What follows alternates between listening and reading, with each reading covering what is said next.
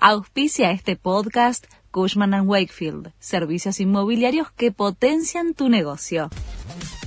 La Nación presenta los títulos de la tarde del martes 8 de agosto de 2023. El dólar blue volvió a subir y se acercó un poco más a los 600 pesos.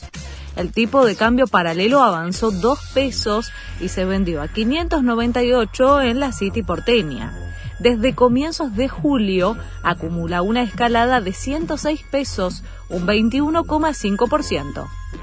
Julio registró temperaturas hasta 7 grados por encima del promedio en el norte y centro del país. El mes pasado registró temperaturas récords en gran parte del mundo y lo convirtió en el más caluroso registrado en la Tierra. Según el pronóstico climático trimestral difundido hoy por el Servicio Meteorológico Nacional, los próximos tres meses se van a caracterizar por una mayor probabilidad de tener registros por encima del promedio para la época en todo el norte argentino.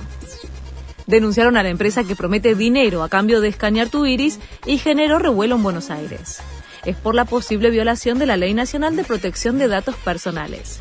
WorldCoin, creada por el fundador de ChatGPT, ya realizó más de 2 millones de escaneos en todo el mundo y la semana pasada estuvo en un centro comercial en Vicente López.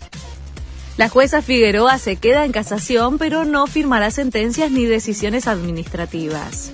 Apeló a un reglamento que prevé que el Senado puede aprobar nuevamente su pliego antes de fin de año parlamentario. La magistrada, clave en la causa Otesur, mañana cumple 75 años y debería dejar su cargo en la magistratura. River quiere clasificar a cuartos de final de la Libertadores. Los millonarios, que según las autoridades suman 335 mil socios y quedaron segundos a nivel mundial detrás de Real Madrid en cantidad de afiliados, se miden ante Inter en Porto Alegre desde las 9 para pasar a la siguiente ronda. Llegan con ventaja ya que en el partido de ida ganaron 2 a 1. Este fue el resumen de Noticias de la Nación.